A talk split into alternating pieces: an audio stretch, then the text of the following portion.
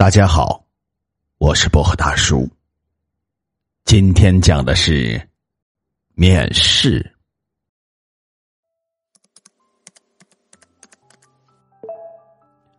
小林打开邮箱，意外的发现里面躺着一封邮件。您的简历已经收到，请速来参加面试。几天前，小林将制作好的简历挂在了。招聘网站上，没想到这么快就有了回复，小玲兴奋异常。更令她没有想到的是，她的闺蜜柳岩也接到了同样的面试通知，于是两个好友商定明天一早一起参加面试。那家公司在富安国际大厦的九楼，虽然他们提早出发，可是瞅着眼前黑压压的人群。感觉还是来迟了一步，不过这并没有影响他们的好心情。大家的表情太过肃穆阴郁，仿佛不是来参加面试，而是来参加追悼会。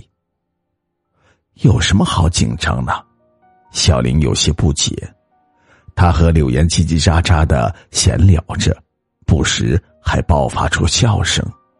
在沉闷的走廊里。他们多少显得有些另类。如果当他们知道心惊待遇的话，也许就不会如此从容了。等了一个多小时，终于轮到了小林，他自信满满，大步朝前走去。此时，迎面看到从面试房间里走出来的柳岩，他冲小林眨眨眼睛：“加油，没问题。”小林用力的点点头，敲响了玻璃门。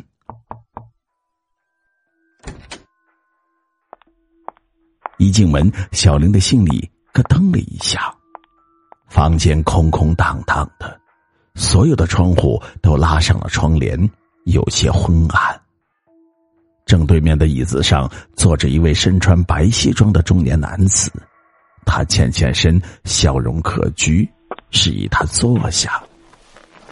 而在他右手边的桌子后面，端端正正的坐着三个男人，他们统一的黑色西装、白衬衫，不苟言笑，看起来似乎是评委。随着话题的深入，小林渐渐的放松了心情，回答问题也更加顺利流畅。白衣考官频频的点头：“你今天的表现，让我们非常满意呀。”考官简单的介绍了公司的状况、经营方针、工资待遇等。啊，年薪一百万，还有带薪休假。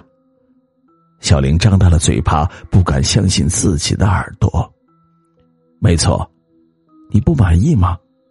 不过随着经验提升，工资还会有上浮的。满意，非常满意。这次面试呢？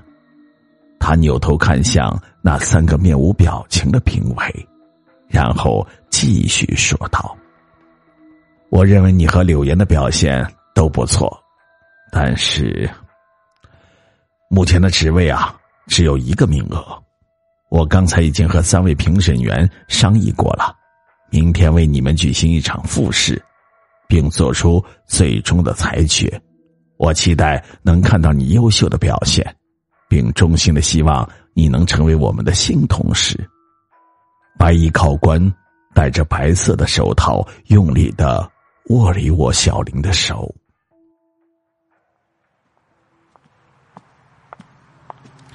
回去的路上，小林的眉头紧锁，一言不发，而身旁的柳岩却满面春风。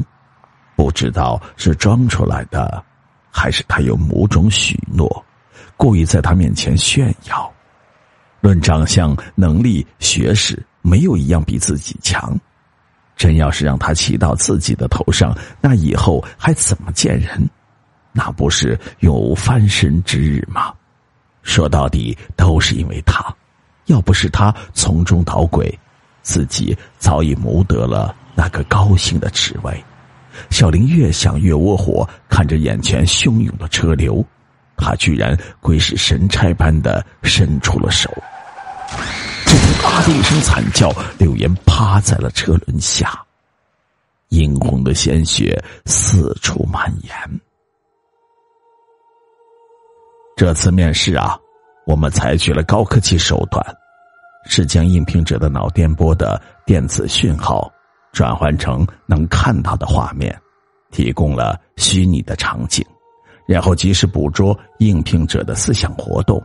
就像刚才我们看到的那一幕，那么下面请评委评判吧。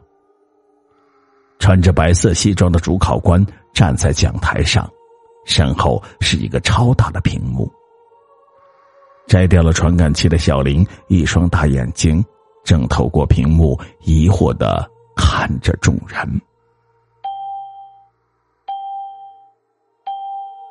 三位评审员毫不犹豫的亮起了三盏红灯，淘汰。